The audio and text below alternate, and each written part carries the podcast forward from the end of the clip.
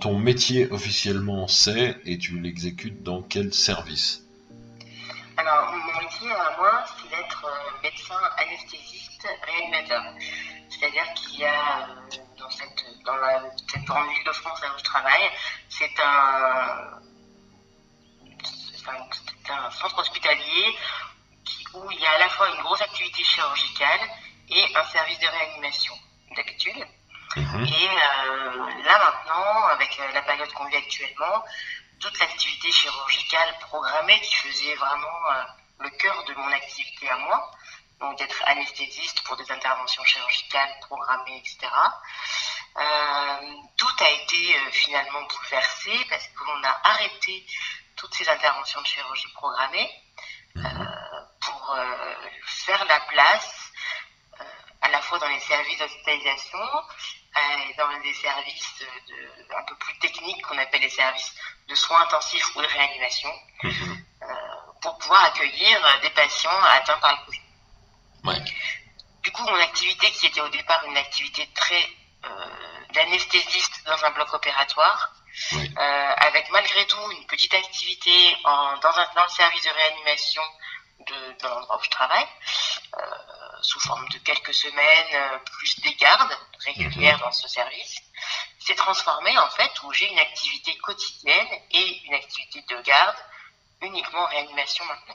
Ah ouais, uniquement en réanimation. Ouais, donc, euh, donc oui. Puis tu, écoute, tu me disais, euh, tout, tout ce qui est chirurgie est repoussé. Si c'est pas vital. Je, je- Voilà. Alors, toutes les chirurgies urgentes, bien entendu qu'il y a un petit pool d'anesthésistes qui est resté pour gérer cette activité chirurgicale urgente. Alors, soit c'est vraiment l'urgence euh, qu'il faut prendre la journée, soit c'est euh, bah, tout ce qui est l'activité liée à une prise en charge de cancer qu'on ne peut pas euh, laisser attendre euh, trois semaines, un mois, c'est pas possible. Donc, tout ça, on le fait dans des, des procédures très particulières, mais du coup, ça fait euh, très faible activité par rapport à ce qu'on fait d'habitude. Donc, il y a vraiment qu'une petite partie de l'équipe qui travaille dans le bloc opératoire pour gérer les urgences. Et alors, du coup, bah, c'est dans l'équipe les, les personnes qui sont les plus finalement euh, âgées, Oui. pour qu'elles soient le moins en contact, elles, pour les protéger par rapport au virus Oui, bah oui. forcément. Et du coup, c'est ben, les, les, les plus jeunes de l'équipe, dont je fais encore partie, peut-être pas pour très longtemps, mais je fais encore partie, qui, euh, qui gérons en fait euh, bah, le service de réanimation. Alors, on avait un service de réanimation qui avait 12 lits. Ouais. Donc, ce service-là de réanimation qui existe par d'habitude, il a été transféré dans un autre service de à peu près l'équivalent, donc 12 lits Mhm. qui a libéré du coup tout ce service de réanimation qu'on a consacré entièrement au Covid, c'est-à-dire qu'avec des sas particuliers où il faut s'habiller spécialement pour rentrer, etc. Ouais. Où à l'intérieur c'est considéré que tout est potentiellement contaminant. Donc pour rentrer dans le service, euh, on met des surblouses, des masques, euh, des lunettes, euh, des chapeaux sur la tête, un truc comme ça. Ouais. Et puis euh, c'était encore un peu juste. Donc tu vois, ça, on a créé 12 lits, donc on a déjà multiplié par deux euh, le nombre de lits de réanimation.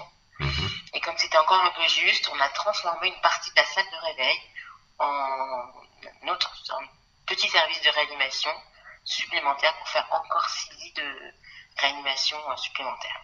Ouais, donc ça a été multiplié par deux et demi, quoi. Exactement. Et, et du coup, c'est suffisant pour l'instant. Sauf qu'on en parlait il y a quelques temps, tu, dis, tu me disais pour l'instant ça tient, et puis quelques temps après, tu avais l'air de plus tout à fait tenir le même discours, mais on en avait à peine parlé. Alors, ça, ça a tenu. On a été. euh, ça a tenu parce qu'en fait, il y a eu une grande coopération entre les différents centres hospitaliers de la ville. Et Mhm. donc, en fait, euh, c'est une- CSU qui a réparti euh, les- avec une cellule de crise et en fait, on répartissait les patients quand il y avait des services qui étaient critiques en termes de place. Ouais. Et euh, résultat, en fait, on a été euh, plein euh, pratiquement, je sais pas, une nuit D'accord. on avait vraiment zéro lit. On a toujours réussi à organiser les choses pour que.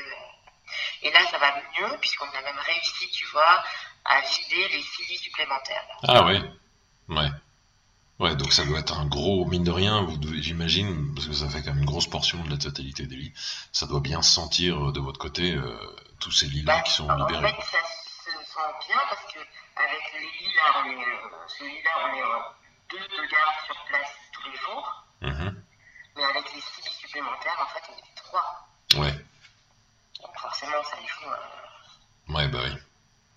sur les emplois du temps, sur les, les heures qu'on y passe, hein, c'est sûr que. Ouais. Ouais, et puis du coup, sur la fatigue globale euh, de chacun. euh, ouais. Donc du Parce coup. c'est des services qui fonctionnent nuit et jour. Oui, bah oui. Il n'y a pas de nuit, il n'y a pas de jour, euh, il n'y a pas de, de samedi, il n'y a pas de week-end, il n'y a pas de férié. C'est sans arrêt. Il faut être là au minimum de la journée et un la nuit par service tous les jours. Ouais. C'est vrai que euh, bon, Ouais. ça fait du, ça fait, il faut du, il faut du monde, il faut des gens. Et puis il y a aussi, euh, ça c'est du côté médical, parce que bon, moi je suis du côté médical de l'équipe, mais il y a toutes les équipes paramédicales, donc infirmières et aides-soignants, Mhm. qui ont besoin de qualifications particulières parce que c'est des infirmières qui doivent avoir l'habitude de gérer euh, toute la technicité euh, de, de la- du service de réanimation, c'est-à-dire avoir un, un malade qui est branché avec un tuyau, un respirateur, euh, éventuellement une machine de dialyse quand le rein marche plus, euh, des drogues particulières, des cathéters, des, tuyaux, des perfusions, des, des- des- des- des appareils de surveillance très particuliers. Tout ça, ça s'apprend et euh, l'infirmière qui sort de l'école, juste, elle n'a pas assez d'expérience pour pouvoir faire ça euh, comme ça. Il faut avoir de l'expérience. Oui.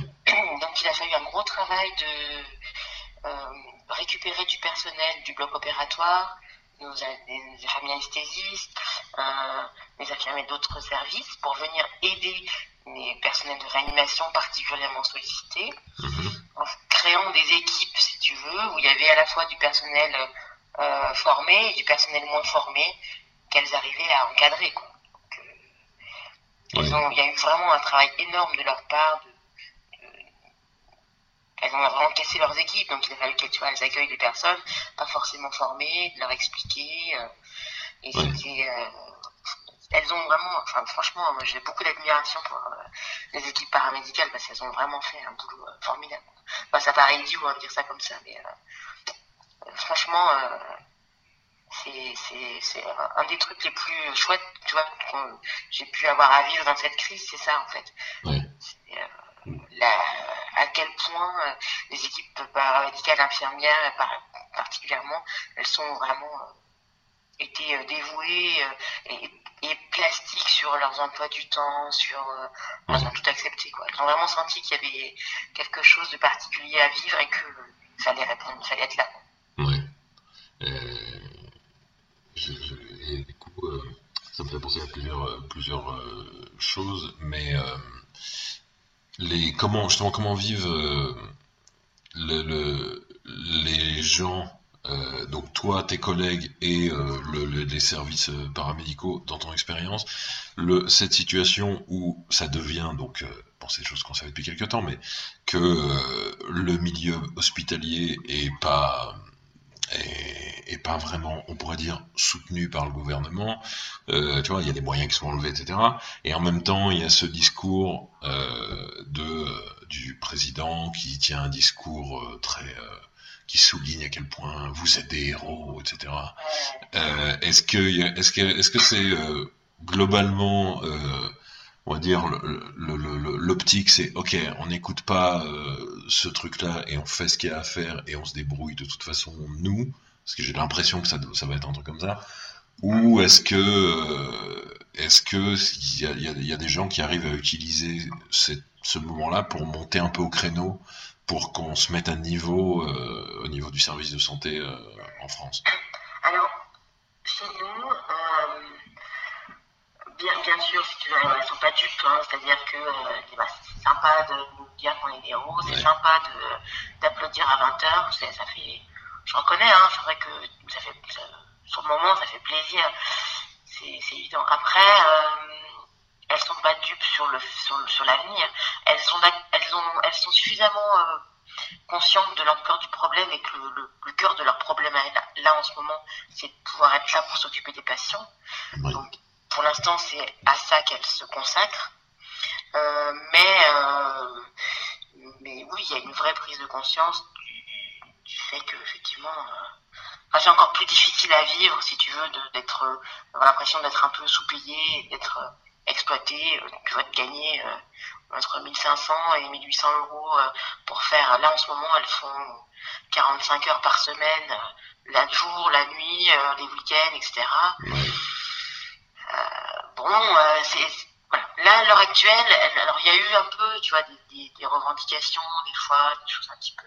Parce que la fatigue venant, euh, bah, forcément, tu vois, il y, a des plaintes qui reviennent plus, mais globalement, quand elles se sont réunies pour, pour dire, bon, qu'est-ce qu'on fait, est-ce qu'on demande des choses, globalement, elles ont dit, écoutez, pour l'instant, c'est pas le moment, là, on s'occupe de nos patients. Et puis, bah, par contre, après, on rediscutera. Mais elles, elles attendent qu'il y ait un après. Ouais, ouais, c'est ce que, ce que j'imaginais.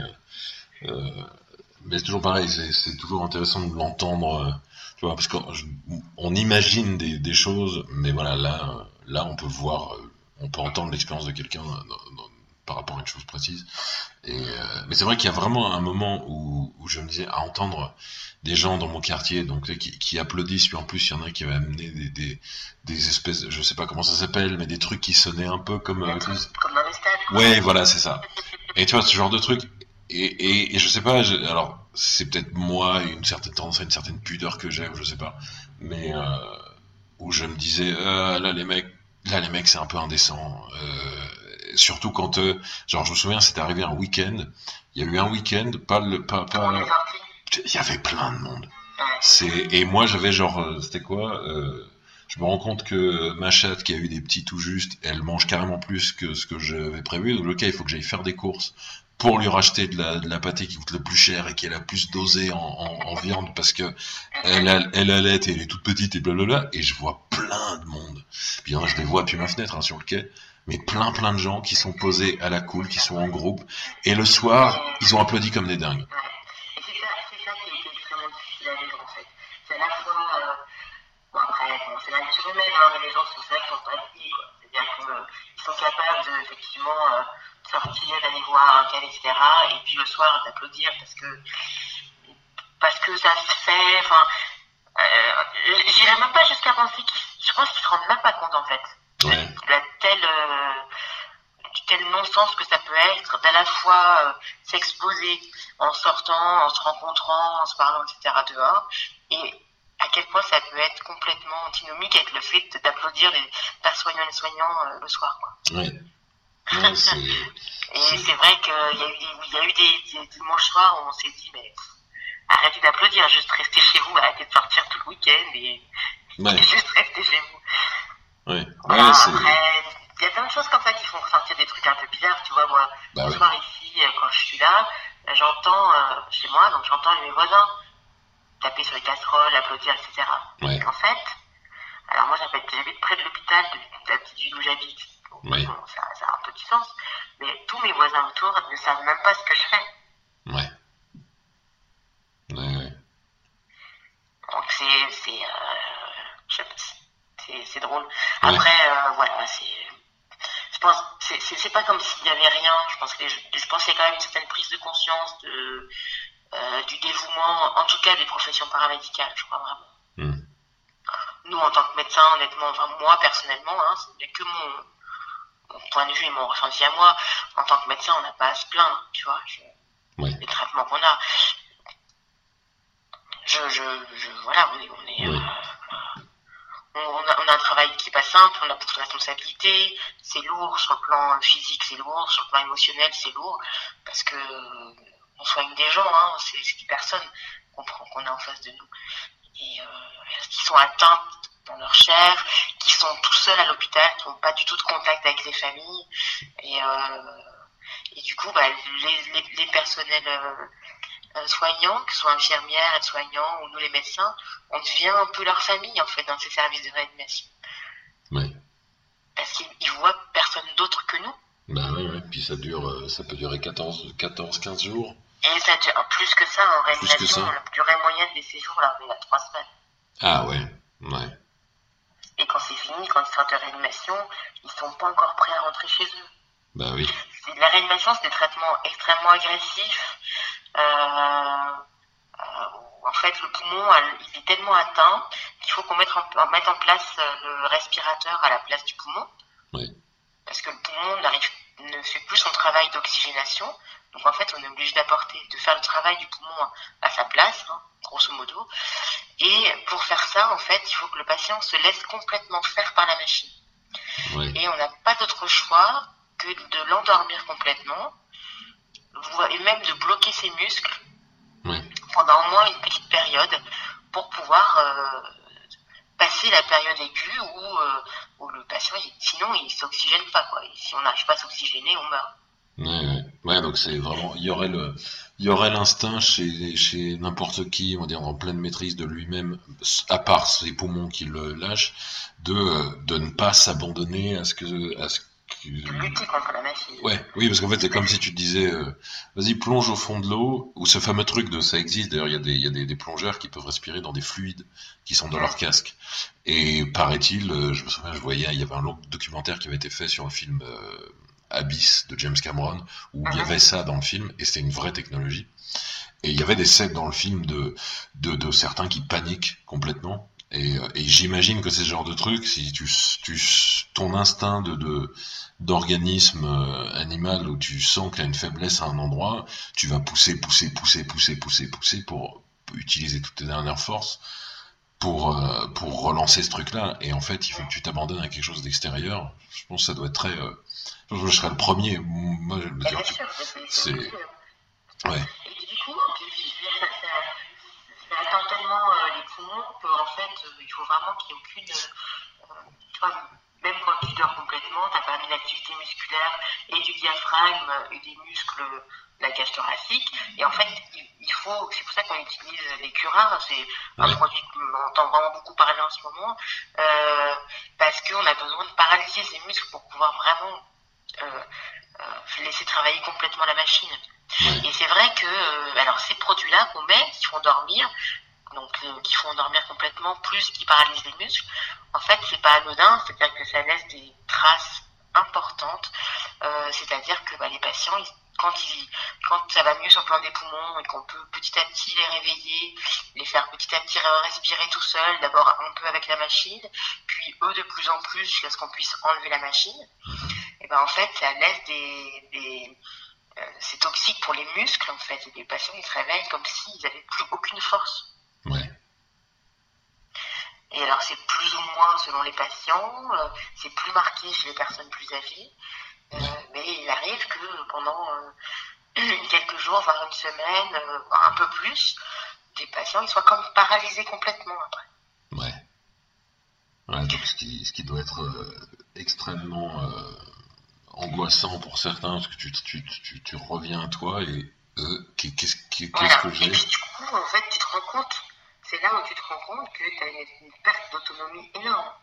Alors, elle est souvent temporaire, cette perte d'autonomie, mais ça veut dire que ton séjour à l'hôpital, reste pendant la réanimation, mais il y a énormément de travail à faire après, de rééducation, pour pouvoir après rentrer chez toi. Ouais.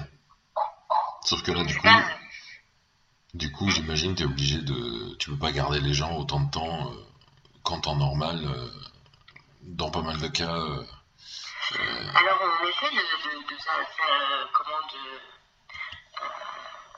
de, pouvoir faire face à ça. On, essaie de créer, tu vois, des unités spéciales euh, qui, n'existaient pas forcément dans notre établissement avant ou dans d'autres établissements pour augmenter un tout petit peu ces lits de rééducation après pour pouvoir accueillir tous ces, tous ces patients. Ouais. Ça, ça, bouleverse tout en fait. Hein. C'est vrai que c'est euh, on est obligé de s'adapter, de créer des structures adaptées, parce que les structures qu'on avait, elles étaient insuffisantes. Ouais, oui, là, c'est, il n'y a pas de, il n'y a pas de doute par rapport à ça, quoi. Toi, dans ce que tu vois, c'est évident euh, que. Bah, c'est évident parce qu'on n'a jamais un tel afflux de malades en réanimation, hein. Ouais, ouais, ouais, ouais, c'est vraiment, euh, euh c'est, pas. D'habitude, c'est limite. Ouais. on y arrive. Ouais. Euh, dans notre région, à nous, ça va. Il y a d'autres régions où c'est beaucoup plus tendu et vraiment trouver un lit de réanimation, euh, surtout l'hiver, ça, ça, reste problématique. Ouais. Mais chez nous, globalement, à part certaines périodes où c'est plus tendu, ça va. Mais, mais là, c'était tendu d'habitude, mais là, c'était vraiment euh, beaucoup plus que d'habitude. C'était vraiment. Ouais. Et encore, encore, on n'est pas dans une région comme le Grand Est où ils ont été vraiment submergés. Et, rapidement, ce que j'ai cru comprendre en plus. C'est... Et, très rapidement, eux en premier en plus. Il y a une vague. Nous, on a eu une espèce de, période où on a juste commencé à se passer là-bas et où tout de suite on a commencé à arrêter l'activité de chirurgie réglée pour libérer des lits, pour s'organiser, pour modifier nos plannings, pour modifier les plannings des infirmières, pour, euh, pour, recréer des structures. Euh, enfin, c'est tout ça en fait qu'on a fait. Ouais, ouais, on a eu le temps de le faire ça. Oui, c'est ce qui, c'est globalement, c'est le phénomène euh, à l'échelle mondiale. Euh, je lis régulièrement des choses là-dessus. Encore ce matin, euh, j'évite. Alors maintenant, je me tiens un peu éloigné des médias parce que t'as vraiment vite des choses où tu sens que ça a un certain impact sur ce décompte de morts qu'il y a partout, euh, tout, où, je peux lire que tout est tourné vers le sensationnalisme, etc. Donc je me tiens très éloigné. Mais j'ai encore pu voir, euh, euh, enfin beaucoup plus éloigné qu'il y a encore deux semaines. et j'ai pu voir encore ce matin un article qui disait en gros comment ça se fait que l'Afrique soit pas frappée aussi durement globalement que ce qu'on imaginait. Et bon, bah, déjà il y a, pas mal d'endroits avec une densité qui est plus faible naturellement, mais aussi ce phénomène-là qui se passe, euh, les, gens voient euh, ce qui se passe ailleurs et on se prépare.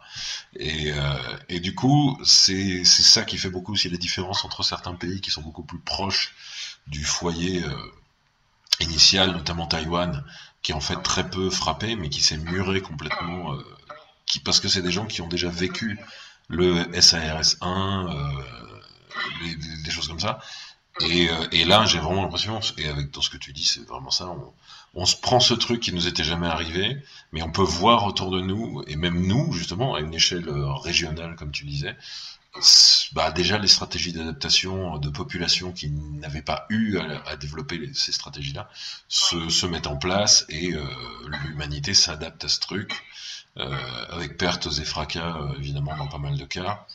Euh, alors en Afrique, je pense qu'il y a aussi un problème de recueil. Oui, ouais. De données. Oui, oui. Ouais. Dans d'autres pays aussi. Et euh, parce qu'il y a aussi mais c'est vrai, je pense qu'il y, a des problèmes de recueil parce que le système là-bas de, de, santé et le système de déclaration d'épidémiologie, c'est-à-dire qu'on regarde le nombre de cas, etc. Ouais. C'est assez peu développé en fait. Ouais, oui. Donc on n'a pas toutes les informations non plus. Ouais, ouais, ouais. Et, autre chose, effectivement, je pense que ce qui fait c'est de voir autant le fait que tu vois, ça arrive progressivement, ça peut permettre pour certains pays de s'adapter et de mm. prendre les bonnes mesures. Mais ce qui fait mal, c'est quand tu vois que certains pays, par contre, euh, ne veulent pas en tenir compte. Ouais. ouais. Bon, après, ce débat n'est pas là. Mais, oui, c'est sûr. ouais. Quant aux informations et au décompte des morts, honnêtement, moi, je, je pense que. Non, moi, je n'ai pas la télé. Ouais, moi non plus. Euh, je j'écoute la radio un peu le matin, tu vois, quand je vais travailler. Et sinon, je, je coupe. Euh, je pense que sinon, je, je n'aurais pas pu euh, tenir en fait.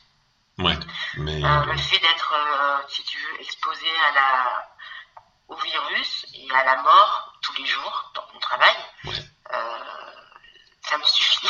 c'est déjà assez à gérer. Et le fait de devoir faire un décompte morbide tous les jours, euh, j'y arrive pas. Surtout que ça n'a pas de sens. Je me suis effectivement euh, coupé hein, de beaucoup de choses sur tout ce qui s'est passé autour, mais je crois que c'était pour moi nécessaire. Ouais. Vital. Ouais. ouais, mais oui, je comprends, parce que c'est juste, c'est absolument euh, démoralisant et, chacun à son niveau. C'est-à-dire, moi, quand je vois ça, je me dis, alors évidemment, j'ai, ok, genre, ma famille euh, c'est euh, à peu près ma grand-mère en tout et pour tout, qui a 82 ans. Et du coup, j'ai des, j'ai des pics de, oh mon Dieu, et si jamais il se passe ça, et que son aide ménagère, elle lui ramène le truc, quand je vois ça, j'ai, oh putain, et je pourrais pas aller la voir, et je, et, euh, c'est pas possible, et je, et tu vois, c'est le, le, matin, tu bois ton café, tu tombes sur une news comme ça. T'as pas encore tes défenses intellectuelles qui se sont réenclenchées, je dirais, dans mon cas. Et puis, et, le, et surtout, t'incorpores ce truc. C'est l'idée, tu la cristallises quelque part à partir du moment où tu l'as. euh, où tu, où, tu l'as eu et tu l'as nourri. Et du coup, il faut la combattre. Et le meilleur moyen de la combattre, c'est de, c'est déjà l'esprit critique, comme tu disais plus tôt, et aussi de, de, de se tenir éloigné de ce genre de truc. Parce qu'il a beau ne pas avoir de sens rationnel, le, sens, le sensationnalisme compte. Il n'y a pas de sens dans le sens où, comme on disait, il y a tous les cas qui sont pas euh, diagnostiqués, tous les porteurs sains, et on sait visiblement que qu'il y en a beaucoup. Et c'est aussi un des gros problèmes de, de ce truc-là. Donc du coup, on sait que tous les chiffres qu'on nous balance euh, sont à, à remettre en, en, perspective. J'avais un ami qui disait, bon, c'était il y a quoi Il y a deux semaines déjà. On n'était pas la même situation qu'aujourd'hui. Et maintenant, du coup, les chiffres, moi, je les connais, je les connais pas. Je, je lis plus ça, je vais plus voir ça. Et euh, mais lui, je sais plus, faisait, un, il était au téléphone avec quelqu'un qui l'appelait et qui, qui stressait. Un ami à lui qui était, qui avait une, un peu une petite montée d'angoisse par rapport à ça. Et j'entends mon ami euh, lui dire, mais tu sais, là, là, on nous dit qu'il y a tant de morts, euh, ce qui fait, si on compte euh, à peu près 100 départements en France, ça fait 30 par département. Tu vois, et juste, et juste quand t'entends une remise en perspective comme ça, alors oui, ça augmente, et oui, et ça reste, il minimise rien, mais c'est 30 par département. Alors oui, il y a tous les, toutes les conséquences sur les services de santé, la gestion, évidemment, mais quand on a des comptes qui oh, aujourd'hui 478 morts de plus, et c'est ça, quoi, et je me dis mais qu'est-ce que c'est que ce truc? Mais surtout euh... qu'en plus, imagine, moi j'entends ça à la radio, et, et, il faut quand même que j'aille travailler, bah oui. il faut quand même que j'aille me confronter au virus. Je ne peux, pas, je peux pas aller tous les matins travailler en me disant je risque ma peau, c'est pas possible. Bah oui. Je peux pas travailler comme ça. En plus, c'est pas vraiment vrai. Bah, c'est ce que j'allais dire. En plus, c'est pas vraiment vrai. C'est ça qui est terrible. C'est, je veux dire, en remettant en perspective, euh, voilà quoi. C'est pas vraiment vrai. Mais euh... tu te rends compte que finalement, euh, d'entretenir cette peur, c'est vrai qu'il y a des gens qui disent mais enfin, mais je, je, en fait, je suis folle d'aller là-bas. Ouais. Ouais, ouais. Si, si tu écoutes vraiment ces trucs-là. Ah bah, je veux dire. Je pense oui. que c'est vraiment, pour moi, la, le réflexe de sécurité, c'est de couper ça parce que, parce que voilà, en fait, moi maintenant, je, je vais travailler, c'est mon travail, je m'occupe de patients comme je fais toujours. Mm. Euh, je, je, on a pris comme habitude de se protéger quand on rentre dans le service, mais c'est devenu une protection, c'est devenu, il y a un sas, on rentre, bon. mais il n'y a, y a pas cette. Euh, Enfin, moi, en tout cas, j'ai pas cette peur au ventre en rentrant dans le service. Ouais. Et heureusement. Bah oui. Parce que cette peur-là, elle te fait pas prendre des bonnes décisions. Mais clairement, c'est ça, qui, c'est ça les que je trouve. décisions que nous, on a à prendre en tant que médecin, Bah elles oui. sont importantes. Ouais. C'est ça que je trouve Et dingue. elles doivent être euh, vraiment fondées sur euh, l'expérience, euh, la science, ce qu'on en sait, etc. Et pas sur la peur. Ouais. Heureusement. Ouais.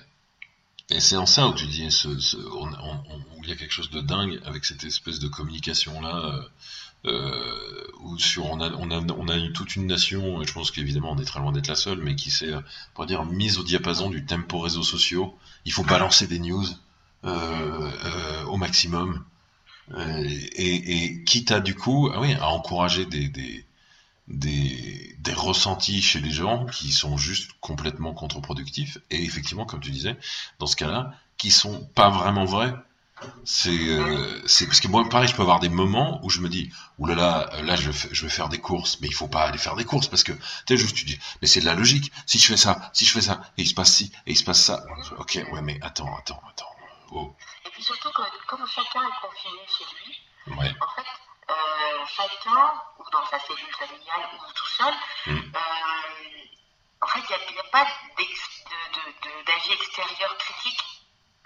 Tu vois, quand, Oui, tu, quand ouais. d'habitude, euh, tu discutes avec les gens, les gens avec qui tu rencontres, tu peux échanger des idées, etc.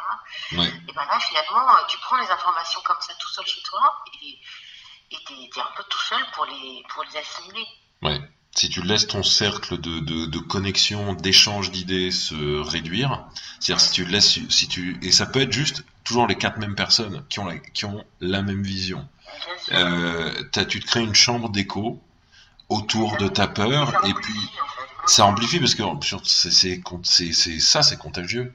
Euh, les, et, et et du coup effectivement c'est en ça que bah tu vois faire ce qu'on fait là où nous on a décidé de de de de, de faire ce truc euh, qui est une manière de renouer avec une parole euh, avec quelqu'un qui est chez lui euh, et euh, où on fait pas une interview pour la radio.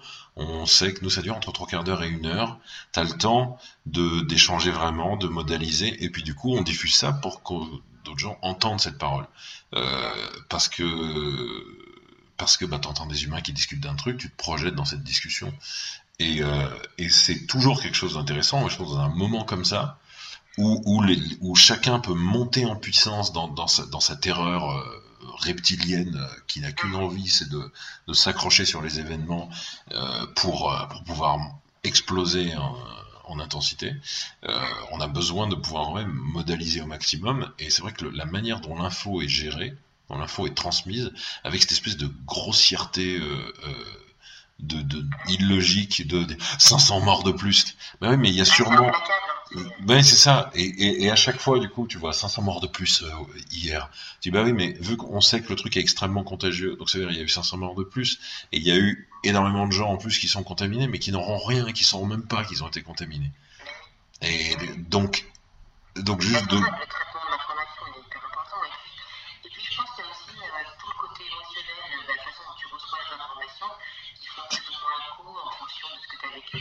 Ouais l'état dans lequel tu es, on n'a pas, euh, accueilli, entre guillemets, la crise de la même manière. Enfin, on n'était pas tous dans le même état euh, mm. émotionnel quand c'est arrivé. Ouais. ça, ça, arrive dans, dans, des périodes de ta vie où tu n'es pas forcément euh, au même stade et où tu n'es pas forcément armé de la même manière pour avoir une vision plus, plus décalée, plus objective des choses. Et c'est ça, c'est en ça où je trouve que la parole est importante, c'est que tu le fait que d'autres personnes te disent la manière dont ils le vivent, ça remet en perspective les choses, justement. Ça suffit de te dire, ah bah oui, finalement, j'avais pas vu ça comme ça. Ouais.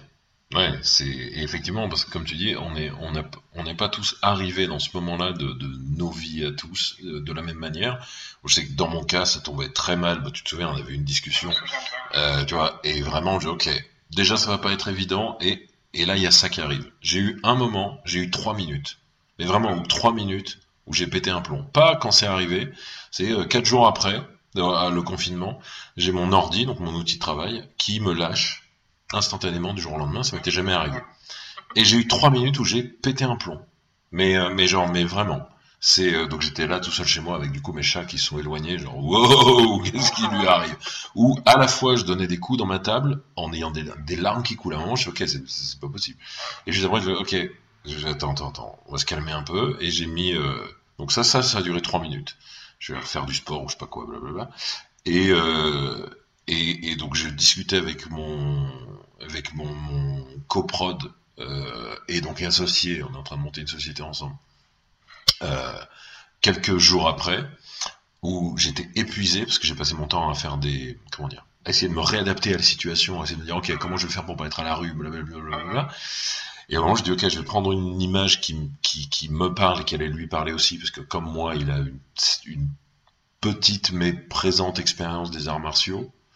Euh, je disais, tu sais, il y a ce truc de quand on, quand on enseigne quelqu'un à donner un coup, euh, le problème, c'est que les gens qui sont attaqués vont se défendre, et, et quand ils se défendent, ils donnent pas l'énergie qu'ils auraient à donner si, si on leur fait comprendre que quand on est attaqué, on doit attaquer à notre tour. C'est que comme ça. Si on se défend, on perd. En gros. C'est-à-dire que même littéralement, il y a des gens, je leur dis, je tends ma main devant eux, je dis, ok, frappe ma main. Et donc, euh, et notamment à des, à des femmes pour leur donner des petites notions de self-défense que j'ai, etc. Et genre, je dis, vas-y, moi je t'attaque, frappe ma main. Elle frappe ma main, et, et je le sens, je qu'elle t'a frappé la surface de ma main. Euh, en fait, tu dois vouloir avoir littéralement pulvérisé ma main, mais tout simplement l'avoir traversé. Tu dois frapper le dos de ma main quand tu frappes dans ma paume. Et en fait, ça, c'est attaquer. Et ça, c'est du coup ne pas paniquer. Si tu te défends, littéralement, tu es en réaction constante. Tu, tu vas tôt ou tard te laisser déborder. Et du coup, ce que je dis à mon associé, je dis le problème, c'est que là, j'étais en train de faire ça, ça, ça, de passer mon temps à répondre des trucs, à définir des trucs. En trois semaines, j'étais mais au-delà d'épuisé. Et, euh, et j'ai senti le, le, fantôme du burn-out qui revenait.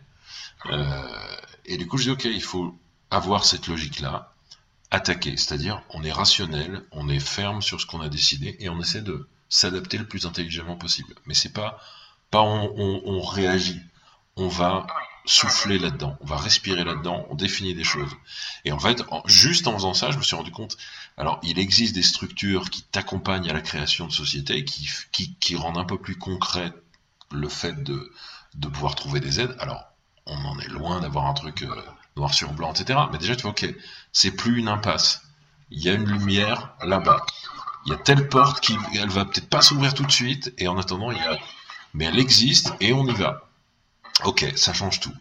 Et je pense que, ouais, ouais, puis c'est, et je pense que du coup, de, de éviter ce genre de news, 500 morts de plus, blablabla, qui font juste que tu te sens débordé par un truc et que tu n'arrives plus à être toi-même face à ça, au moment où tu as besoin d'être toi-même au maximum, euh, il, faut, il faut, être très prudent avec ça et il faut arriver à se placer dans les bonnes dispositions mentales. Euh, et ce qui a été vraiment mon cas, moi j'ai vraiment eu un moment où j'ai senti, euh, j'aurais pu partir dans le décor, m'épuiser, et juste, et puis les conséquences sur moi, elles, se faire sentir très vite en termes de logement, etc. Et, je pense que ouais, c'est vraiment cette question d'hygiène mentale dont tu parlais. Euh, euh, elle est importante, puis on s'en rend compte plus on va dans le sens qui nous donne des moyens, on va dire, de, de faire attention aux idées euh, auxquelles on accorde de la place, et plus, comme tu disais toi-même, il y a des moments où je pourrais me dire, je vais au boulot en me disant, mais je pourrais mourir. Après, tu fais, mais c'est pas vraiment très très vrai en fait ça. tu vois, c'est.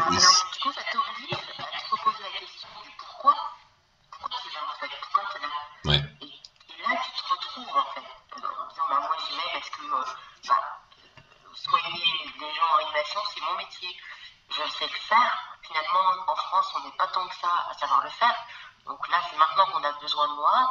Euh, ce qui me fait exister, moi, c'est cette relation particulière avec le patient, avec sa famille, mmh. euh, avec le fait de pouvoir euh, participer à sa guérison. Parce que bon, on ne fait pas tout tout seul. Hein. on a besoin de, de, la participation du patient, même quand il est dans le coma en réanimation on sent vraiment que son, son, état d'esprit, alors autant je pense que notre morale à nous joue, parce que ce qu'on leur transmet, ça joue. Euh, bon, c'est pas très purement scientifique, hein, tout ce que je t'explique là, hein, c'est vraiment mon ressenti personnel, mais j'y crois vraiment. Euh, et c'est pareil pour les, dans, la gestion des, dans la gestion des familles, le fait de pouvoir, on s'est beaucoup adapté aussi hein, dans la gestion des familles, parce que donc, toutes les familles là sont vraiment exclues de tous les hôpitaux aucune visite, aucune euh, rien. Et euh, du coup, bon, voilà, on a investi, on a acheté deux tablettes pour pouvoir faire des appels en visio.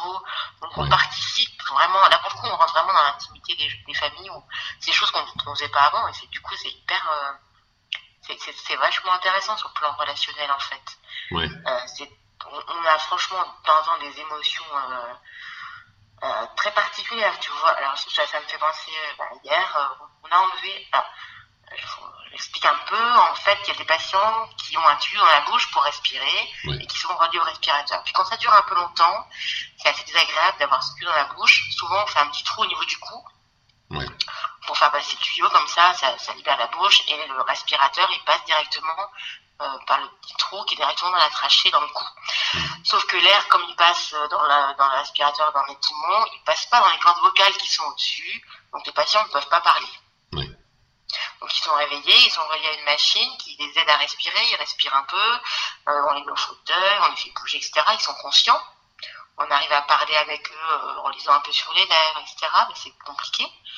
Et euh, euh, est venu le moment hier où pour une patiente, euh, on a pu enlever ce tuyau au niveau du cou. Oui. Tu vois? Et bah, à partir du moment où l'air repasse par les cordes vocales, elle peut parler. Oui. Et en fait, à ce moment-là, il y a sa fille qui a téléphoné. Et du coup, en fait, on lui dit, ah, maintenant, on a une surprise pour vous. Et on a mis le haut-parleur du téléphone. On était dans la chambre avec l'infirmière. On était avec la patiente, toutes les deux avec l'infirmière.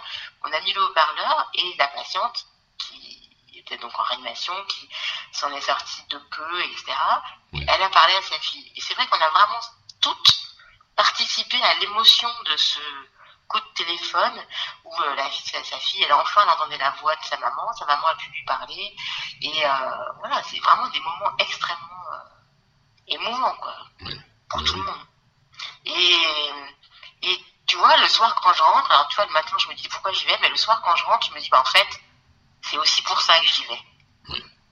Pas que pour le côté technique où je sais mettre euh, une cathéter dans une veine euh, du thorax, je sais euh, mettre un cathéter dans une artère au niveau du poignet, je sais mettre un tuyau dans la bouche pour faire respirer, je sais les régler, je sais faire ça. Mais je crois que ce qui me fait faire ce boulot, c'est ça, plus le reste. C'est toujours pareil, quand, quand, tu fais, quand, quand tu suis une voie dans ta vie qui a vraiment, vraiment du sens profondément pour toi, souvent, enfin c'est l'impression que j'ai, euh, souvent c'est les voies qui sont euh, les moins faciles, pour de manière différente, qui sont les moins balisées. Ce qui peut sembler assez logique, et c'est vraiment ce genre de truc où euh, tu peux endurer 10 échecs où tu as l'impression que tu vas pas te relever. Par je ne sais quel miracle, tu te relèves, et puis il y a un moment où tu as un succès, tu te dis.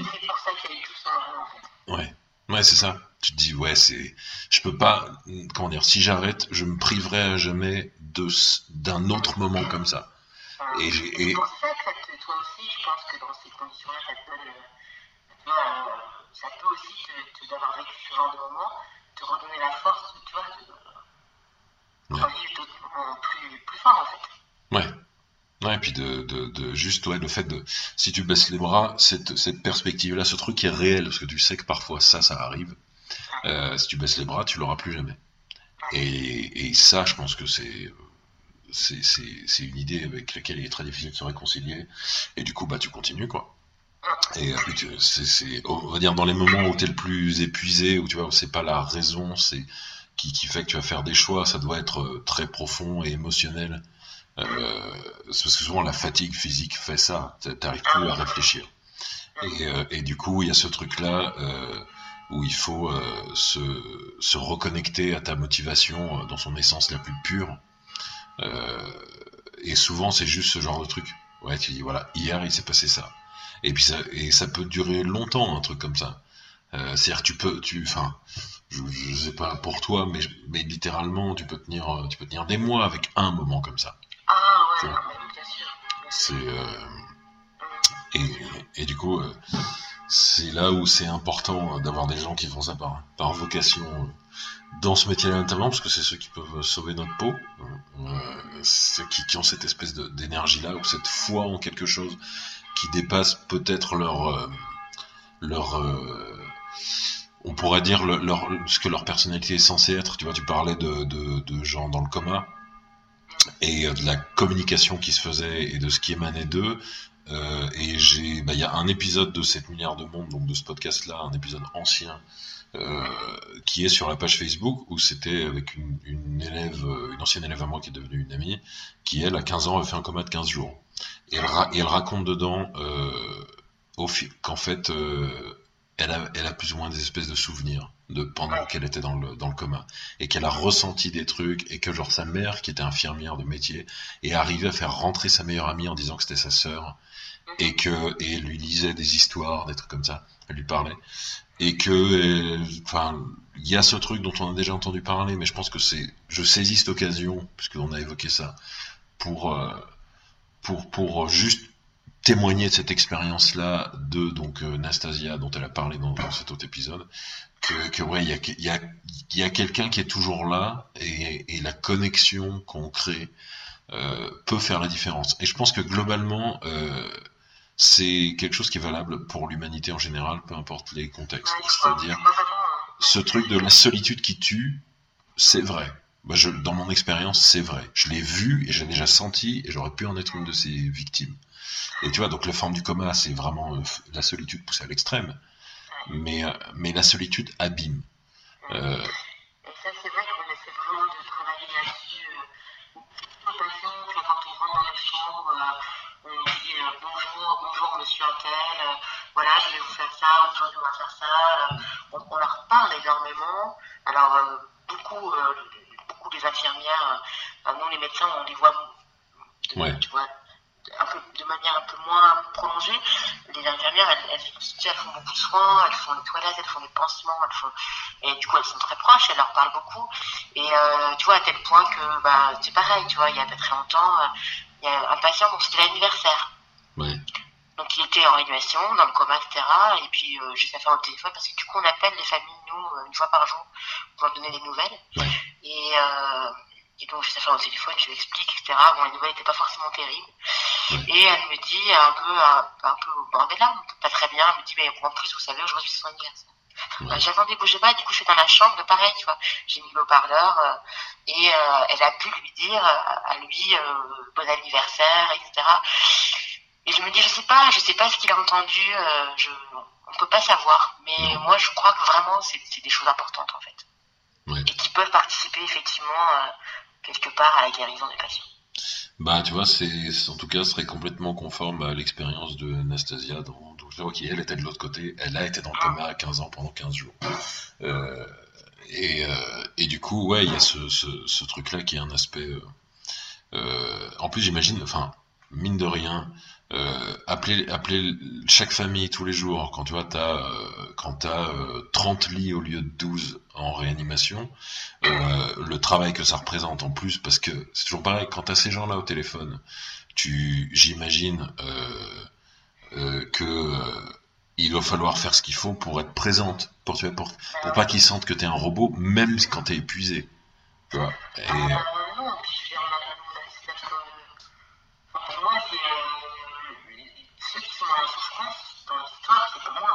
Bah ouais, ouais. ouais. Tu vois, vraiment. Je veux dire, bon, moi, je, je travaille, bon, j'ai des gardes, je suis fatigué, mais, mais moi, c'est pas moi dans l'histoire qui souffre. Ouais. Là, les familles, elles sont dans des états de détresse, des fois, c'est c'est vraiment extrêmement compliqué. Il y a des, il y a des, c'est des, des, histoires de couple, c'est des histoires de famille, c'est, c'est, pas que des patients, c'est aussi, voilà, on sait que c'est aussi euh, des époux, euh, c'est des pères, c'est des, enfin, tu vois, des, des, des grands-mères, il y a tout ça. Hein. Et, euh, et c'est vrai que non, on, on doit surtout pas leur faire peser le fait que qu'on soit fatigué ou quoi que ce soit. C'est, rien ça. Ouais, mais mine de en rien. plus, honnêtement, les familles sont extrêmement compréhensibles. Ouais. Vraiment, euh, genre, ouais, ils sont, alors je pense qu'ils sont assez euh, euh, touchés par le fait qu'on les appelle pour donner des nouvelles. Ouais. Que le médecin les appelle pour donner des nouvelles. Ouais. Euh, et très régulièrement. Et, et oui, ils sont, ils sont quand même très. ils remercient beaucoup, tu vois. Beaucoup, beaucoup plus que d'habitude. Ouais. Ouais, puis tu vois, puis de toute façon, c'est vrai que c'est un truc, comment dire, c'est, euh, c'est, c'est, ça fait quelque chose d'expérience, euh, je le sais, quand t'as le médecin qui prend le temps, et t'as l'impression d'avoir, euh, même si c'est en cinq minutes, d'avoir vraiment quelqu'un qui te, qui te parle à toi, tu vois, comme une personne.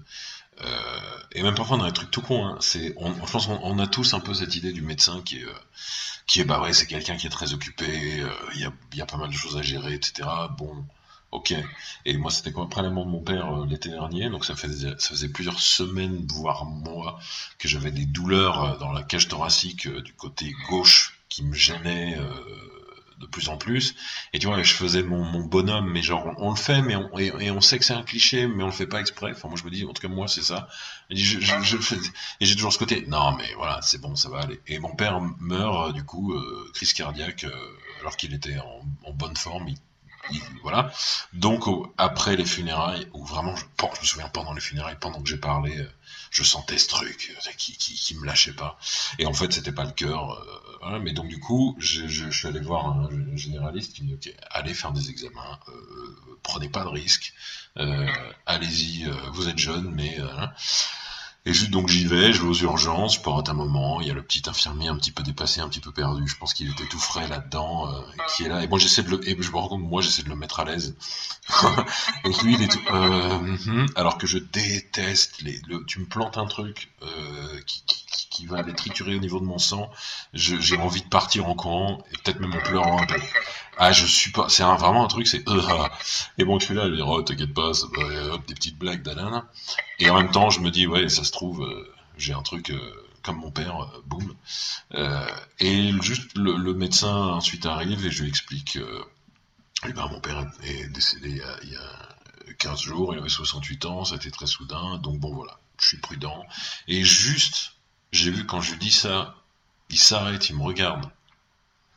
Et tu vois, je, je, suis encore ému quand j'en reparle, juste parce que ça m'a vraiment fait du bien à ce moment-là. Il s'arrête, il me regarde, il dit toutes mes condoléances pour votre papa. Et je, ok, il le pense. Alors je dis, pourrait facilement, ça pourrait être un énième truc pour lui. Et là, je dis, non, il le pense. Et ensuite, ok, on va regarder ça, on va regarder ça. Fait- Et, ça, c'est l'exemple le plus frais, mais j'en ai d'autres. C'est vrai que c'est important d'avoir ce, de, de vraiment, et ça peut se faire comme très vite, en 5 secondes authentiques. Tu vois, ok, on existe. Et donc, j'imagine, mon proche qui est euh, entre la vie et la mort à l'hôpital existe et il est encadré par ces gens-là. Euh, cette personne-là s'occupe de lui, ça fait du bien. Parce que tu vois, c'est tout, tout ce truc, les processus de deuil vont, vont, être extrêmement compliqués dans des moments comme ça. Et tu vois, parce que tu peux pas aller le voir, tu peux, tu peux même pas, tu peux même pas Nous, aussi, honnêtement, on, on, a, on propose à toutes les familles qu'il y ait des personnes qui rentrent. ouais, Ouais. ouais.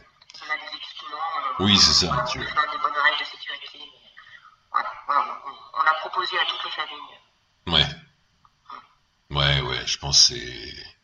C'est. et Puis surtout, voilà, pour peu que tu aies les équipements, euh, tu vois, du coup, tu prends aucun risque, en tout cas pas plus que tout le corps soignant, parce que tu sais que. Puis c'est toujours pareil, euh, je veux dire, euh, c'est même au niveau de la santé, il y a une logique, je dirais, là-dedans, où si on sait que, ok, notre système immunitaire, euh, en ce moment particulièrement, c'est important, euh, des gens qui sont complètement déprimés par la mort d'un proche, qui n'ont pas pu voir ni rien, euh, je veux dire, tu vas les revoir. Enfin, je-. Ouais, j'exagère, mais genre trois semaines après, tu les revois parce qu'ils ont pas de système immunitaire, ils ont rien. Puis ils réfléchissent pas correctement, ils vont prendre des risques sans s'en rendre compte. Voilà, moi, je crois que vraiment, on essaie de faire au mieux. Après, on fait chacun. alors après, c'est pareil, hein. Les médecins, c'est un peu comme chez tout le monde. hein. Chacun fait en fonction de sa sensibilité. Et de... Voilà, je, je, je pense que j'ai des collègues qui ont besoin de se protéger et qui, Ouais, tu vois, qui, qui, qui se, qui s'écartent un peu de la relation un peu trop euh, euh, émo- émotionnelle, tu vois, ou je sais pas quoi, ouais, Moi j'en ai besoin, alors bon voilà, après voilà chacun. Moi je crois vraiment que c'est que c'est. Enfin, en tout cas j'espère, hein, que je crois vraiment que c'est une valeur ajoutée et que qu'on en a besoin. Mais ouais, je pense. euh, moi j'en ai besoin aussi pour travailler, donc ma foi. Ouais, puis c'est juste. euh, Enfin, ça me semble évident que ça, que ça apporte quelque chose qui peut être vraiment, vraiment euh, fondamental. Puis on sait, de toute façon, il y a des études qui ont été faites sur. sur par exemple, je me souviens, j'avais vu sur des patients pour des cancers, s'ils sentent qu'ils sont, qu'ils sont, s'ils ont un bon rapport, s'ils se sentent en confiance avec leur médecin traitant, le taux de guérison, enfin tout, tout se passe mieux. Le taux de, de comment, comment les gens supportent le traitement, euh, ça contribue à faire que ça se passe mieux. C'est juste, c'est juste logique. Parce que c'est, ouais, ouais, je pense que ce, genre de trucs sont vraiment importants. C'est, c'est, d'ailleurs pas pour rien que il y a, y a eu un petit peu un, un, je trouve, un boom des médecines parallèles, je dirais, parce que il y y a cet aspect. Euh, t'as des séances, genre moi qui ai fait une formation de shiatsu, c'est officiellement ça dure une heure. Tu te fais garder une heure trente par quelqu'un qui dit non non mais t'inquiète j'ai le temps. Tu vois juste ça. Alors que quand tu vas chez le généraliste comme ça m'est arrivé, un mec je lui décris un truc j'ai ça j'ai ça j'ai une grosseur à cet endroit-là qui me qui dit ouais ça et je dis bon, bon, bon, oui mais non mais ça c'est et regarde le truc et je juste qui dit non mais ça c'est un je sais pas quoi un névrome un truc comme ça c'est tout tu l'as regardé euh, juste enfin tu l'as regardé t'as regardé ma jambe t'as pas regardé le truc je dis ok il dit non mais sinon allez allez aux urgences pour faire des examens dit quoi? Tu m'envoies aux urgences, genre, les les mecs, ils ont que ça à foutre. Et tu vois, donc tu vois, des, tu tombes sur des gens comme ça, et du coup, bah, t'as envie du rapport humain, mine de rien, parce que t'es- le, cerveau a une telle puissance sur le corps que c'est trop dommage de pas s'en servir. Ouais, ouais, ah bah oui. Puis ça, tu vois, c'est un truc, la, la, c'est comment ça s'appelle, la plasticité neuronale. Euh, tu vois, c'est quelque chose qui, je, vois, qui revient beaucoup, beaucoup sur le tapis, euh, ces derniers temps, notamment avec les, dans, dans le milieu du fitness, par exemple, euh, comment t'envisages ton, euh, il y a des gens qui travaillent vraiment sur le fait de, de faire changer les trainings aux gens et de les faire travailler d'une certaine manière, où à la fois changer les trainings, c'est pour, comme ils disent, choquer le corps un peu, et, euh, et en fait, euh, ça t'oblige à être vraiment, vraiment conscient de ce que tu fais. Et du coup, ton cerveau est entièrement engagé dans telle chose. Et en fait, les bénéfices, euh, apparemment, sont, sont supérieurs. Il y a même ce genre de... J'avais vu une étude, je ne me rappelle plus. sur bah, l'impact d'un film. En gros, un film qui est assez bien fait, tu vois, avec des acteurs qui jouent assez bien, tout est assez bon. Euh, tu peux avoir des gens qui, enfin, tu peux voir une activité neuronale qui, qui, change d'habitude. En gros, ça te nourrit énormément. Et je pense que plus ça passe et moins, et, et, plus on le sait, quoi, que, que c'est important ce genre de truc. Mais c'est hein, fois, tu sais, euh, euh, quand, tu, quand tu branches une perfusion sur un malade qui a mal, tu branches une perfusion avec euh, du paracétamol, et Mhm. tu lui dis, euh, ouais, euh, voilà, la chaleur arrive, on branche l'interfusion, il dit, ouais, je suis demandé au médecin, bon, par contre, il m'a dit qu'il m'a donné que du paracétamol, je suis désolé, bon, ben, voilà, du coup, ben, il faut faire du paracétamol, quoi, parce que bon, voilà, il m'a rien prescrit d'autre. Ouais, tu peux te dire que ça marche pas. Ouais. Tu fais la même chose, mais tu arrives et euh, tu branches la perfusion et tu dis euh, alors je vais vous brancher un, un- une perfusion, vous allez voir, euh, c'est un traitement qui va super bien marcher, euh, vraiment euh, je suis contente, euh, je suis sûre que vous serez soulagé avec, euh, tout va bien se passer, euh, voilà, respirez tranquillement, euh, essayez de bien vous concentrer sur autre chose, euh, penser à essayer de respirer profondément et puis vous allez voir, le produit va agir et vous serez vite soulagé. Et ben là, ça marche. Ouais. Et c'est exactement la même molécule dans la perfusion. Ouais. Mais oui, c'est. Oui. Ouais. Donc voilà, le, cerveau, c'est assez puissant sur le corps et il faut vraiment s'en servir, je crois. Ouais, clairement. Tu en tant que mec, je dirais, il y a un truc, je pense qu'on apprend euh, parfois dans la douleur euh, par rapport à ça, et je dirais qui, est très intime, c'est ok, si t'as un doute sur le fait que tu y arrives ou pas, t'inquiète, tu y arriveras pas.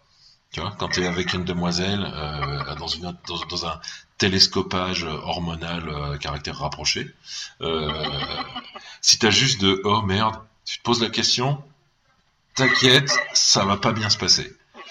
Et, euh, ça, c'est même des choses que j'ai rencontrées dans mon école de théâtre, ou quand on faisait des exercices très corporels au tout début, moi j'étais raide comme un piquet euh, quand, j'ai commencé. Et, euh, à un moment, j'avais un prof, euh, Lorenzen, je me souviens, euh, j'arrive pas à imiter son accent, mais j'aimerais bien. Bon, c'était il y a longtemps, je me rappelle sûrement pas bien. Et il disait, alors là, il faut faire ça, un truc un peu technique qui a l'air de rien, mais en fait pas si facile. Et il disait, donc, je vais le faire, et je vais le faire, euh, mais je m'en fous que j'y arrive pas. Et, voilà. Et euh, il était euh, allemand et danois en même temps, donc c'est un truc. Et, et, et je me souviens, il disait, et un coup, il devient généreuse. il disait des trucs comme ça, quoi Et, c'était un, c'était vraiment un super super prof moi et plein d'autres gens, il nous a apporté vachement de trucs. Et, et lui, ouais, il avait ce truc-là, il dit, ah, en fait, il faut arriver à t'en foutre de, vouloir faire telle chose, et ça rejoint des choses que j'ai vues en arts martiaux, où tu vois, comme on dit, pour péter la planche de bois, il faut que tu saches que tu l'as déjà traversé. Tu vois, et comme ce qu'on disait tout à l'heure, pour euh, faire face à une situation très difficile, ou peut-être la panique en toi qui, qui peut monter en flèche, si tu te défends, t'as perdu. Parce que si tu attaques, ça veut dire que quelque part tu libères la capacité de ton cerveau à envisager ce qu'il faut pour arriver au-delà de cette chose-là. Oui, et puis tu es acteur. Ouais. Ah bah clairement, ça on le sait, enfin, il y a des, des rapports qui ont été faits maintenant, ça commence à être assez évident sur les, pour le, le stress euh, post-traumatique chez les militaires, notamment il y avait des trucs qui avaient été faits aux États-Unis, euh, et en fait donc ils avaient un taux de PTSD, comme ils appellent ça, chez les, euh, on va dire chez les, les, les soldats, euh, chez, chez tous les, les corps d'armée qui sont, euh, enfin chez les soldats qui ne sont pas par exemple les Navy Seals, les Marines, qui ne sont pas les corps d'élite. Et en gros, le taux de PTSD chez ces gens-là qui sont genre stationnés en Afghanistan ou en Irak et qui passent leur temps à attendre que quelque chose parte en vrille en essayant de l'empêcher, euh, eux reviennent vraiment fracturés psychologiquement beaucoup plus que les corps d'élite qui sont euh, déployés à un endroit, par exemple pour une mission d'extraction, ils savent qu'ils ont 12 jours pour sortir telle personne et rentrer. Et souvent, eux vivent des choses qui sont littéralement beaucoup plus violentes, parce qu'ils vont devoir euh, faire feu, essuyer un feu, etc. Euh, et, reviennent avec beaucoup moins de, séquelles psychologiques, parce que justement, ils sont actifs, au lieu d'être, de se sentir passifs. Et, et dans des moments comme on vit aujourd'hui, c'est important de, d'être, euh, d'être vigilant par rapport à ça, de vraiment travailler sur son hygiène physique et mentale, du coup, euh, aussi exclusivement.